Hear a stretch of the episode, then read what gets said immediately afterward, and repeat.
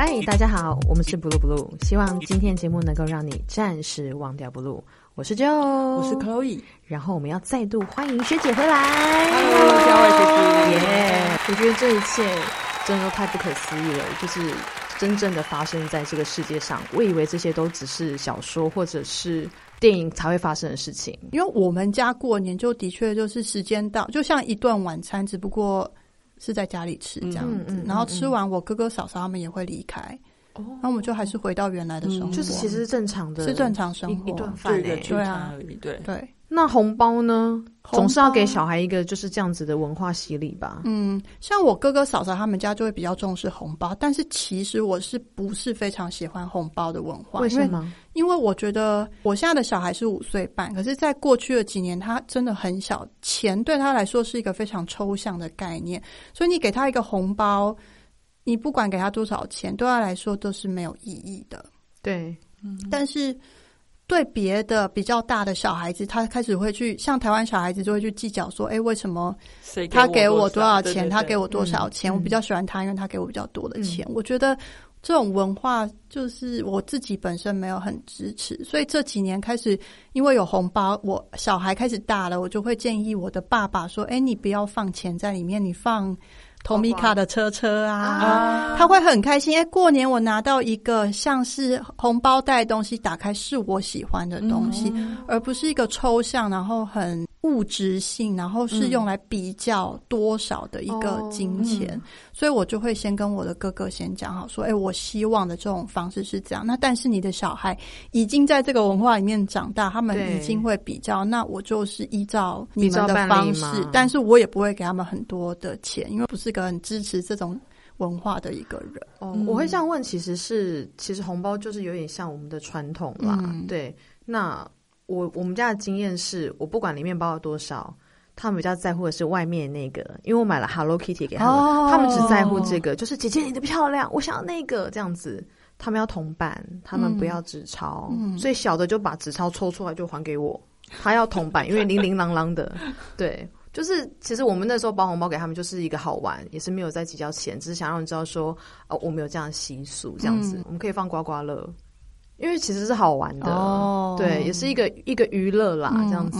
那你觉得就是说他在融入群体，在幼稚园的上课学习上有没有一个什么自己的需要调试还是落差？他会不会回家问啊？就是妈妈，为什么大家都这样？我觉得他自己很早就有发现自己不是完全属于台湾社会的人，主要是因为他生出来的时候，他非常明显长相就不一样。他生出来是金头发、蓝眼睛，所以他走出去的时候，其实我觉得孩子也不是刻意，也不是家长引导他们，是人跟人在认识，然后跟亲近的过程当中，他最直接的是透过感官的去区辨一样或是不一样。常常会走到公园之后，哎，有些小孩子就会很害怕跟他玩，但他就是会很主动问他说：“哎，可不可以一起玩？”但是其他人可能会很觉得他是不一样的，是妖怪，他长得就不一样。对，小孩子会很直接的会有反应的，所以他慢慢的他就可以理解到说，哎，他其实是长在这个社会没有错，可是他不见得跟别人是一模一样。然后慢慢的他也会知道说，别人每次都问他说，哎，你爸爸是谁？你是美国人是外国人？大家直接会跟他说，哎，你是哪里来的？你说，那当然我我会教他说，哎，我也是台湾人，我有台湾的护照，我以后也会有身份证。但是他知道自己是有双重的文化在进行的。嗯，但我觉得他最大可能跟别人不一样，是在于我们教养的方式。因为我教给他的，我希望他可以是对于自己的生命是很有热忱，然后可以自己去规划，然后自己管束自己。我不希望他是一个在台湾这种外包式家庭教育下面长大的孩子。意思就是说，哎、可能幼稚园的时候，妈妈就会希望学校要提供什么餐点啊，他在学校会要求老师说，哎、你一定要吃多少啊。但我觉得这些事情，你吃多少、做什么事，应该是要家里的父母亲来教导、引导，然后小孩子要学会自己有能力去慢慢的对，去有自己的一套方法跟自制力。我跟老师的互动上面，可能就会开始跟其他家长不太一样。也许其他的家长会很在意说：“哎，老师，你今天就一定要给我孩子吃两碗饭，如果他没吃完，你一定要要求他规定他吃完。”可是我会很反向的跟老师说：“哎，我觉得吃饭这件事情是很私人的一件事情，我希望你可以依从他的想法。”他今天不吃也没有关系，他今天吃很少也没有关系，因为那个是他的决定，他必须要为他自己的决定去做负责。那当然，老师遇到这种家长，他们也很难。去处理，因为这跟他们所面对大部分的家长来说是非常不是他们有班级经营的问题，因为对你的小孩可以不吃完，所以他们会有点不好做。对对，可以理解。所以我觉得他慢慢自己也知道说，哎，自己的确是跟别人有些不一样，但是这不一样有时候不见得是因为他是美国人的孩子，我觉得也有很大部分是因为他妈妈的想法，嗯，教养方式跟。主流其实有一一块很大的落差，嗯，所以他也慢慢的会去调整，但他现在大了一点，他会去比较，因为他暑假的时候。过去的暑假，我们会让他去参加美国的幼儿园，然后在台湾有台湾的幼儿园，所以他开始会说：“哎，美国的幼儿园啊，好处是可以常常都在户外玩。嗯，台湾的幼儿园啊，每个星期三有玩具的分享。我觉得美国的老师好像比较少会在意我们会不会受伤，可是台湾的老师都很怕我们受伤。那是因为家长。” 家长会会教对，只要一个小孩，比如说被蚊子叮了，然后就肿了一个包嘛，对不对？阿公来就呼天抢地啊，就会变成老师的压力，所以他很害怕孩子受伤。其实不是为了要强烈保护他们，是他们会有业务上会被指责的状况。所以我觉得这种就是属于一种过度的外包式的家庭教育，他把很多的期待都投射在老师身上。对啊，很可怜呢。哎，那我觉得你小孩好棒，就是他自己能去分辨这两个东西。妈妈有。有引导吧，嗯，某种程度他是被迫，他需要去理解这个课题，因为他长得的确是外观上面有不同，而且他行为上也慢慢的不同，那他必须要发展他自己的思考能力，他才不会一直在很多的困惑当中。呃，无限无就无限的在那边鬼打墙。那你什么时候开始觉得他可以，你就可以好好坐下来跟他沟通这件事情？其实我从小都把他当做是一个人，所以我们也不讲叠字啊。对，我也其实很抗拒这件事情。所谓深入浅出，我觉得当老师就比较有经验，可以把很深的东西，然后用比较简单的话去形容或是比喻。所以从很小的时候，几乎是一开始我就是都用这样的方式跟他谈话。学校的问题啊。啊，人际关系的问题啊，或甚至是像我们进入到文化上面的课题，或者社会的课题，我们都会尽量不会去避讳啦。像前几天我们去玉山，看到台湾猕猴，看到他们在太阳快下山的时候出来晒太阳吃东西。有一天他吃中餐的时候，就问爸问他爸爸说：“什么是文化？”哇哇，他才五岁耶！他说 “What is culture？” 所以他爸爸就开始跟他讲，他说文化是社会里面的一种规则跟习惯。他开始就问他爸说：“那有什么不同的文化？有什么不同的规则？”所以他爸就举了一个例子，文化上面呢，早期一点比较古早的所谓的体制，所以就从这个课题开始去延伸。因为他有实际的经验去观察到猕猴，就会跟他说：“哎，我们知道人是从猴子慢慢演变过来的。那你看他有没有去挑食？好像也没有。他会不会说现在我很饱了，我不要吃东西？好像也没有。因为当他看到东西，他立刻就会赶快塞进去。对，因为你不知道你下一餐在哪里。对。但是现在为什么眼前摆了食物你不吃呢？为什么你没去找食物呢？是因为我们开始有。更复杂的社会结构，所以我们开始有不同的分工。也许你有一些钱，或是拿什么东西去交换，你可以换到好的餐点。可是在这之中有很多的名词，他都听得懂吗？比如说分工可以啊，因为分工还算白话，就分开工作结构，它也可以，因为它开始有在上一些科学的课程，所以一些物质的结构在课程里面它都有学到。但这些名词也不是说，哎，我们今天突然才加入，因为我们过去在生活的过程当中，我们就不会去避讳这些东西。他都不会一直发问吗？因为其实有一些字他会发问，所以当他发问，我们就也会很认真的去跟他解释。看他才五岁耶，所以我们就是。就是把他当做是一个人。那爸爸的心情怎么样？因为他曾经跟你说，他觉得养一个小孩很麻烦。那你看现在小孩其实五岁，对我来说是非常成熟的小孩了。那他对谈，对对对，就是他可以问很有深度的问题。对于一个五岁孩子来说。爸爸的心情是什么？我觉得爸爸现在非常享受跟他儿子的时间。嗯，像我今天要出来这边，他爸爸一早就非常开心，他儿子完全归他啊！真的哦，没人跟他抢。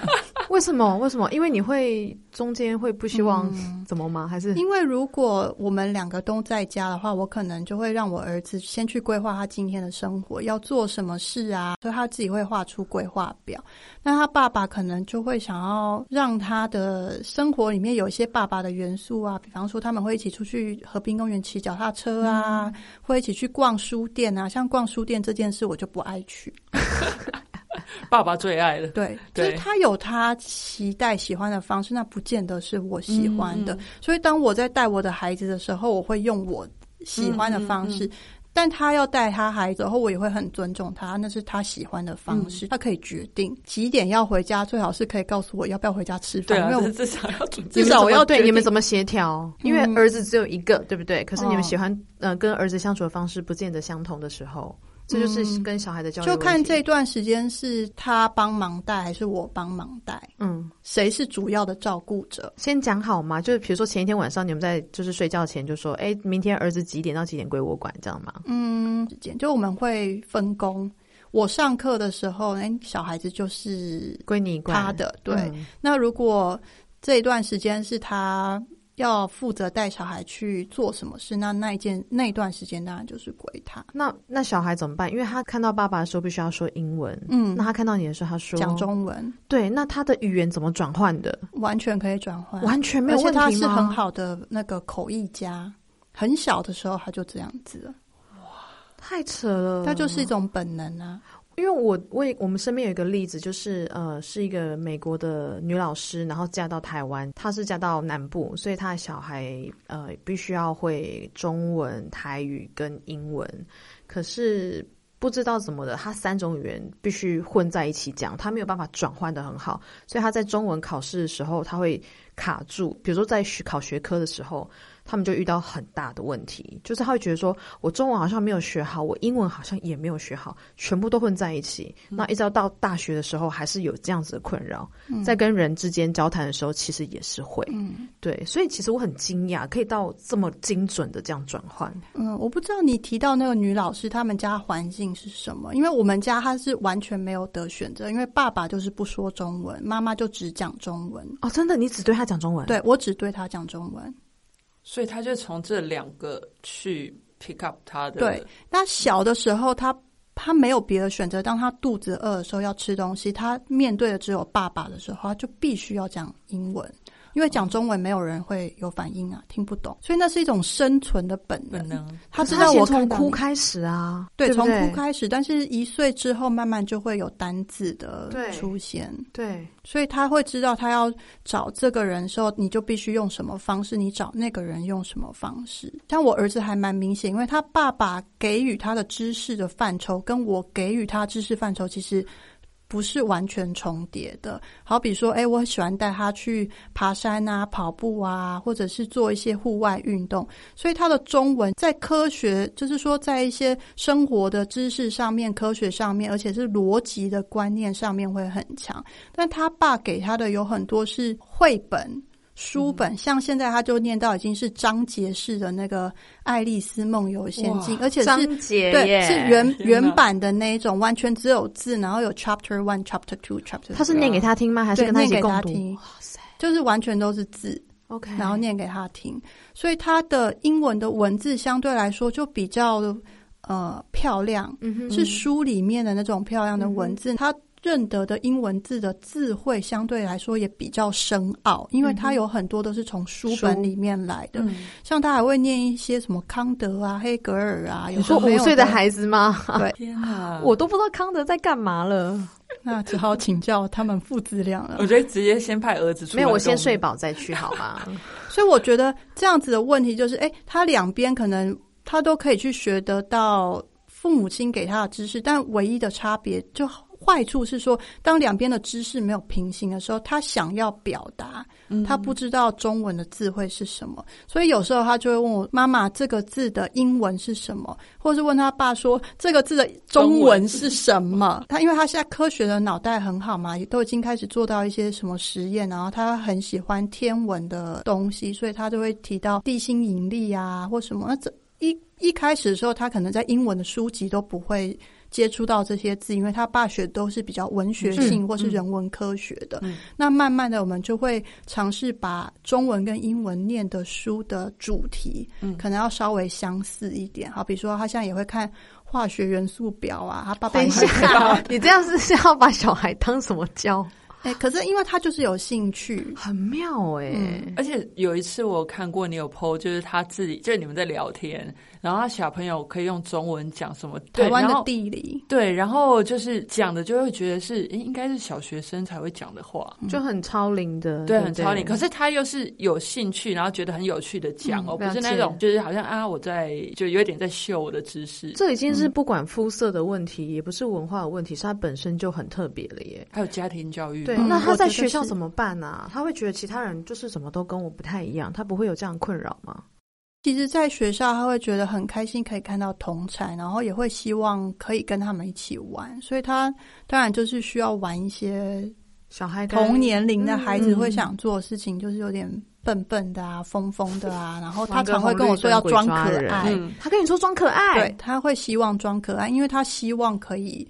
得到别人的认同跟喜爱，嗯，可是当然他的脑子跟同龄的孩子有很大的落差，对，也不见得说是因为他特别聪明，我觉得应该是说他吸取到的知识跟这个同年龄的孩子所吸取到的不一样，所以老师会说：“哎，你在学校拍拍球，然后他就会跟老师说：‘老师，我不会拍，而且怎么学都学不会。’嗯，就是他会的东西跟别人不一样。”听到这里，是不是觉得学姐故事很精彩呢？那麻烦你到 Apple Podcast 帮我们留下五颗星，告诉我你听完前面这一段有什么想法哟。的确是，有时候他会觉得有点沮丧，因为别人都会。我不会，可是他没有想到，哎，其实我会的东西别人不会，所以慢慢的我就会觉得说，哎，他对于自己的认识很重要，因为过去我们可能在引导他认识外在的世界，也许是自然界、科学界，甚至是人文社会等等之类，可是我们并没有真正的去引导他认识说，哎，自己到底是个什么样的人。我觉得这个时机点看起来是需要引入了。嗯，那像之前就是。台湾的教育啊，就是老师都比较会要求到有一个规范，比如说这样是做是好像我们上次某一集有聊到小留学生来写字啊，你要写到怎么样才漂亮什么，或者说说你做什么东西要像怎么样才是好。那因为。呃，你小孩他的家庭教育是一个非常多元，而且很开放，而且很尊重他自己的灵感。那不知道他自己在学校的时候做这些比较有创意的东西，就当比较跳脱那个框架的时候，老师有没有什么一些比较特别的反应？嗯，他在三岁的时候曾经去上一个非盈利的小班，然后他遇到的老师就是一个重视一个口令一个动作的那种老师，所以有一天他们在画那个。一零一好像是要快要过年的时候，然后老师就说：“哎，现在我们拿棉花棒，然后大家沾颜料，然后用颜料点在这个一零一的纸张旁边，然后去象征着那个烟火。”嗯，结果我儿子呢，他拿起了那个棉花棒之后，他立刻呢就想要画往下画成线条。然后老师就非常生气，因为老师就说所有人都会点，为什么你不会？因为那堂课老师设计其实是想要训练他们小肌肉的运作，想要让他们点，然后当做是就把这个画作当做是一个媒媒介这样子。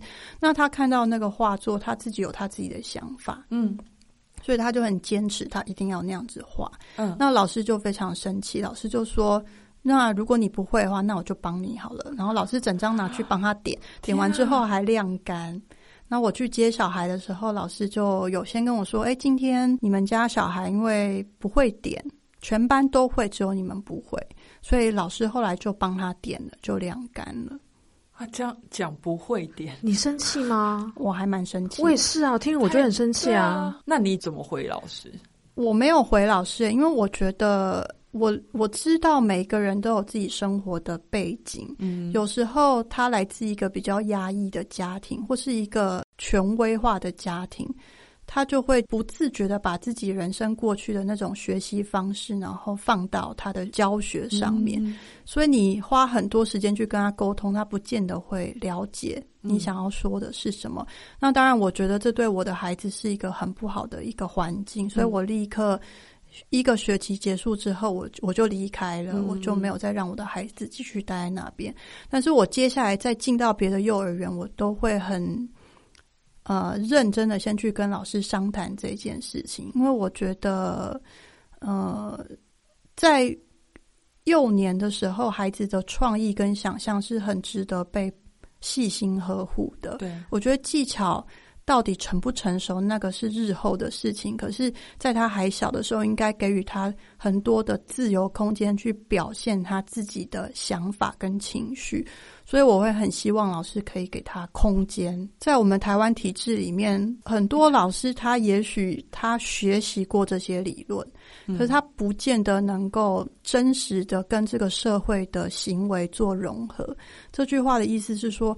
我我可能有念过硕士班，甚至是博士班的老师，我知道有这么多理论。我理想上，我也希望可以给孩子这些空间。可是实际我在第一线教学的时候，我还是必须要面对到一个人要。带这么多孩子，我必须要有班级经营，对我必须要这样控管，我才能至少保护他们的安全，不让他们受伤，或者是秩序上面，对我才能够一致。所以他的理想跟他实际的作为会有很大的落差。的确，对我来说，我觉得我很努力的去给予我孩子一个成长的空间。就像我过去，也许我在体制内，可是我的父母亲很支持我发展我生活的规划。我觉得我也会很继续支持我的孩子，能够给他空间，给他弹性。所以，如果真的在体制内是不行的话，其实我我不会排斥自主学习。虽然父母亲会花很多时间，但是我觉得对于成就一个人来说，他值得我们做父母悉心的为他去把这个环境营造出来。嗯，因为你。对于小孩，就是有很多高度的呃自由跟尊重，因为我们其实很多台湾的父母受过一些权威式的教育啊，上对下，啊，那他们现在自己为人父母，也很希望孩子是在自由自在的环境之下成长。可是我看到一些例子是小孩太自由了，他们需要可能需要一些规范，可是他们并不了解在这样的体制下面的自由可以发展到什么样的程度。你觉得给这些家长，或或是帮助他们说，其实西方的自由不是你们想象中就是全部大开放，结果没有更好的帮助到这个小孩，然后他自己就是无所依归，嗯，就是反而是更可怜的状态。我觉得我想法是，自由这个字到底是什么定义？我觉得做家长自己要先想清楚。也就是说，孩子的成长其实他没有办法呃让父母亲的成长缺席。换句话说，你今天要教养你的孩子，你就要先想清楚，呃，要怎么去取你的定位。你的孩子，你也许有你给他一个空间，但是这个空间你必须要先预想这个空间是什么，然后不断你要去问自己说，为什么你把空间的范畴设定成这个样子？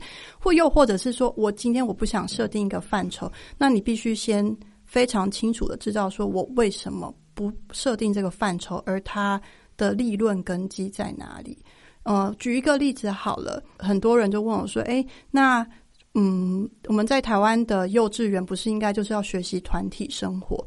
但是我常一直很反对我儿子在学校里面被称为团体生活的团体生活，因为在台湾的学校团体生活似乎就是它规范着你人人的作息，好比说你吃饭的时候，老师就规定你一定要是一碗饭一一碗汤，然后一点的时候就一定要。”躺下来睡觉，睡到两点半。即便你是睡不着的孩子，你不需要睡眠的孩子，你也必须要躺在地上望着天空，然后度过那一个半小时。就是我，感觉很像什么集中营那一种。我小时候超不爱睡觉的。回过来去思考，哎，好像人们标榜的团体生活，的确是我们作人作为社会群体一份子必须要学习会的一种技能或是一种能力。可是。这团体生活下面的细节会让我觉得非常恐怖，因为它其实如果讲的极端一点，它就有点像是集中营里面，它控制了你的身体，它要求你的身身体必须要跟别人一样。所以，到底这团体生活，你觉得作为一个父母亲，你想要他学会的团体生活的能力是什么？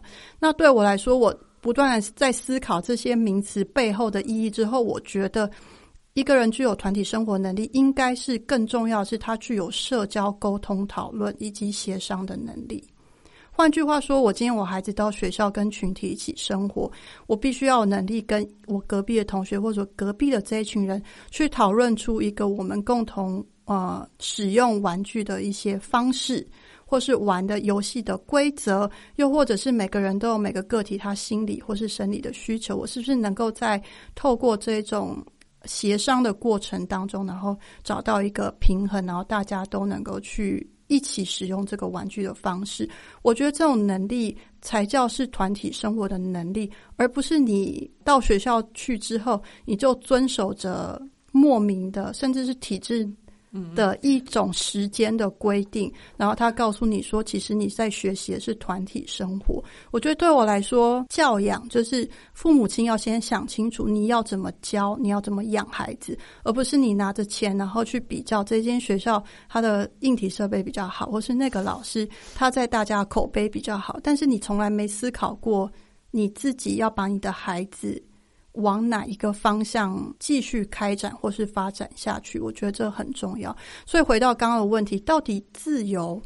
要多自由，秩序到底要多秩序？我觉得这些都是父母亲需要好好回来去反思。没有所谓美国的自由就是最自由，因为美国家庭面每个孩子的自由，他的程度也都不一样。那台湾的自由也不见得是不自由，所以父母亲要先想清楚，他不可能是跳脱孩子的发展的。我觉得台湾最大的问题就是拿了钱之后把。孩子送到学校去，然后就期待他的孩子会变好，变好。对，但是你从来都没有好好的去参与你孩子发展过程中的这些很重要的价值观的议题。重点在于价值观。你一个家庭就是在传承一个价值观。也许你不是传承你父母亲，但至少是传承你嗯的价值观。那你想过你自己的价值观是什么吗？如果你没想过，你怎么传承？嗯，所以我觉得我会给其他的家长的建议呢，应该是我觉得，呃，人生的学习是一辈子的，就算是教养孩子也是一种学习。我们必须不断的在反问自己：，哎，这件事情我原本觉得是什么，我现在觉得是什么？那对于当我孩子参与我的生活中，那这件事情他又如何去定义？当你想清楚了，你才会知道你要往哪里走。我觉得我们这个节目超多元的，对，又是生活，又是婚姻，又是教育。我觉得请学姐来真的是这个，没有就主 key 给她就好了，我们在旁边就拍手。刚这这一段是即席演讲，你知道吗？对啊，而且听了就觉得说，哦，我刚上了一个好像 TED 的那个课。对对对对，这是一个 TED 十五分钟的感觉。TED 赶快来找学姐，有嘉伟学姐，学姐超能讲的，而且头头是道，而且我觉得非常有道理耶。我觉得我们我们真的已经我不知道说什么好，我跟你讲，我跟你讲，是狂点头啊。我们两个层级已经没办法 到那一个对，可是我觉得说就是吸收到好多今天。对，好多城市，我们要付钱给他了。真的，我觉得，而且我们要反思人生，弄到我们两个主持人要反思人。对他明明在讲小孩教育，可是我却在反思我自己。对，然后我也开始在想家庭教育什么。对，没有错。还有交男朋友这件事情。哦，对对啊，今天学到好多哎，我觉得是。是我们两个报名要找你上课才对啊，那要讨论就是写写个书，还是写一本育儿书？学姐其实是写给家长，有没有规划这一方面？还没有，现在书稿一直拖欠。可是我觉得很适合哎，呃，很多家长，但其一是因为他们工作忙碌。所以他们可能晚上回家就已经七八点了，然后很累很累了，陪小孩就是写个功课、洗澡，然后就立刻赶上床睡觉，因为明天早上七点又要上课了。嗯，那他自己要上班，所以你要他有时间思考吗？看一本书吗？我觉得对台湾来说其实是非常非常困难的事情。嗯，那像学姐，比如说，就是你跟你老公，你们都还是有自己的工作嘛？一定也有像别的父母，就是说，哦，每天也是这样赶来赶去。但是你们如何在这个匆忙的过程中去调整自己的心态跟步伐，然后让自己有足够时间带小孩？我觉得思考是一种习惯。嗯，它其实不太花很多时间。你即便你开车的时候，你坐捷运的时候，只要你愿意思考，你都可以思考。愿意啊，对可是他们已经习惯到我就是上上捷运划手机，滑手机、iPad，对，当然，我老老公是一个比较有趣的美国人，但是我觉得他的家庭教育在思考这个面向是成功的，因为他从小就触发他对于知识有渴望，对生命有呃探索的这种动机，嗯，而且他延续了他一辈子。那我想要知道，他记得他父母给他什么，让他有这样的 trigger，就是说，哎，我对这有兴趣，我想要探究这个知识。那你如何就是应用在你儿子身上？我觉得他们家是一个非常重视阅读的家庭，所以从小他们全家除了他父母亲，然后包含他的爷爷奶奶，然后外公外婆都是。他们的 Christmas 就是一群人，然后围在那个火炉旁边，然后从早看着书，然后看到睡着之后醒来之后继续看。真的是书香世家，真的。然后他们吃晚餐的时候一定会讨论，看了什么书？读书会的读书会吗？应该是说他会去，他妈妈很喜欢营造家庭的感觉，所以一定会每一个都 cue 说：“哎，你今天生活有什么高兴的地方啊？不高兴的地方啊？有看了什么书啊？发现了什么啊？”嗯，所以他就被迫需要去表达他的想法可。是他却没有抗拒，因为有些是我被迫，我不喜欢，在台湾，对台湾就说对，你管我，有啊是拒绝啊，他们家两兄弟都有抗拒啊。嗯，但是这是一种生活方式，因为当他坐在他妈面前的时候，他就立刻会意识到说：“哎，他等一下会被问被到 Q 问题。嗯可是他不会抗拒说：“哦，妈，你又来了，可不可以让我好好好吃顿饭？”他竟然没有哎、应该是说，在我们台湾吃饭呢、会觉得不要讲话才是好的吃饭的习惯。嗯这个我儿子有很大问题，因为他边吃就是一定要讲很多话，嗯，然后要吃个两个小时。太久了。嗯，对他就是这个样这个样子。然后在学校老师就觉得没有办法接受。可是当他回到跟他爷爷奶奶一起共餐的时候，他爷爷奶奶会希望你吃饭的时候可以讲话，然后可以分享，然后一顿餐不要二十分钟就吃完，然后就走人。是他的家庭环境里面，就是很期待吃饭时间就是可以分享。那对他来说，他最多能够分享的就是他阅读的东西，因为他也不太出去外面玩，嗯也没什么朋友，嗯，所以没什么好分享的。那难怪他来台湾，就是很可以很快吃完饭去做他的事，说明是弥补他小时候其实很想不用吃那么冗长的饭。哦，对啊，可能他来这边吃饭都很开心，因为我就让他直接看着他的电脑吃饭，然后他吃完就可以走。因为我们家是看电视吃饭的家庭。真的哎我我们家也是我们家也是。我们小时候是，可是后来我们长大觉得这样子不好，其实这样对你的消化系统是不太好的。哦我觉得我消化还可以，不错。因为我每次希望小孩可以先专心做一件事情，所以我们后来就是家里面陆陆续续有侄子侄女出现了，外甥女的时候，然后我们家其实很久没有开电视了，就是吃饭就是专心吃饭。我们吃饭也是会讲话，但是还是说你一边吃一边讲，就是嘴巴吞进去之后讲再讲讲几句话哦没有问题，然后再继续吃。但是希望是在一个小时之内可以结束，因为阿姨要洗碗，不然总不能吃到十点吧？我后面还有我的事情要做，嗯所以我们还是希望就是可以在一个时间内让他完成这件事情。讲到这个，我觉得我遇到在美国遇到很大的困扰，就是跟他们家的家庭生活，就是他爸妈都会吃饭的时候都会问很多问题。那你知道我老公话也不多，所以通常就是我要讲话，哎，换你了，讲话？然后他就不回答，所以就变成我要回答。嗯，所以我常常一顿饭呐、他们都吃完了、我公公都已经坐在那边等着要洗碗了。然后我的牛排还那么大，嗯然后我我记得我有一次，应该是还没结婚前吧，我问了他问了他妈妈一句话，说：“哎，你怎么样可以一边讲话又一边咬？怎么办，到的？”对啊，对呀，嗯我不行哎。他就说，就是自然而然从小就会。然后我才跟他们说啊，我们从小吃饭的时候是规定不能讲话的，对，所以这是文化差异嘛。然后后来公公会跟我婆婆说啊，你不要再问家伟话了，因为你先让他吃完，要不然他这个永远都吃不到热的，而且公公要等很久。才能洗碗。对重点是我们去吃饭都是他们煮饭，他们洗碗。你看哦，真的嫁给美国人多好。那是他们家吧？对啦，对对，他们家。其实我跟我老公某种某个时间点也有为了我儿子没吃完的饭，就是想法不一样。像我老公就会觉得时间到了，我要洗碗，对啊，嗯那你还没有吃完。嗯，然后我儿子常吃东西就超慢的。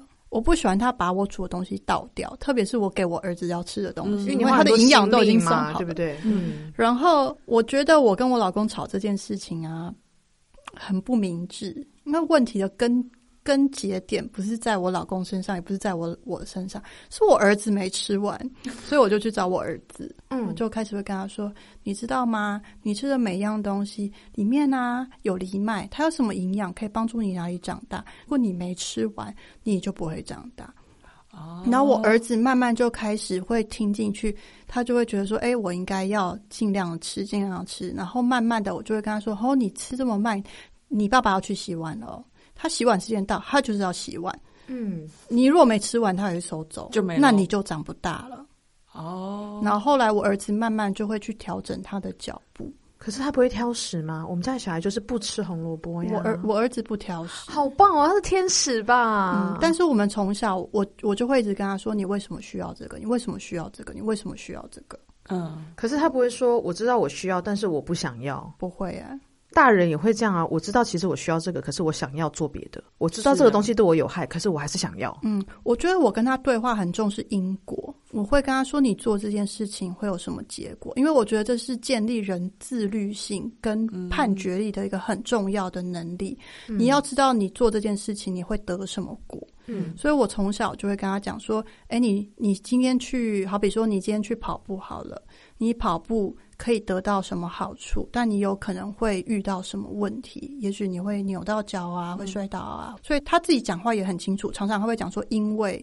所以，嗯因为，所以，他的因果关系会逻辑很清楚。嗯所以慢慢的，我们在跟他讨论说，哎，你今天碗里面有什么？然后就会跟他讲说，哎，那个有什么营养啊，可以帮助你什么地方生长啊？你吃这个呢，它有什么味道？但是它可以帮助你增加免疫力或等等之类的。嗯所以他就会在吃的时候，他会自己在那边讲说，哎，我吃洋葱哦，那洋葱可以帮助我有抵抗力啊，我就不会得新冠肺炎啊，什么什么之类的啊。好棒哦！我怎么觉得是一种催眠自己他会吃姜啊，吃蒜头啊，嗯他都会。他会说啊，那我我不要生病，我要吃姜，我要吃生姜。他会为了自己觉得这是对自己好的，那他的喜好呢？因为这样听起来很不像一个五岁的孩子，他的他也有很明显的喜好，他很喜欢火车啊，我们也很支持他。所以当我们在带他去看火车的时候，我们不会只买火车玩具给他。当然，他是个很好奇的小孩，他一开始可能会很喜欢轮子会转，所以我就会开始跟他说：“哎，你知道轮子为什么会转吗？你去看看那这个轮子转的时候，它需要什么机械的结构。”所以他就会开始进去。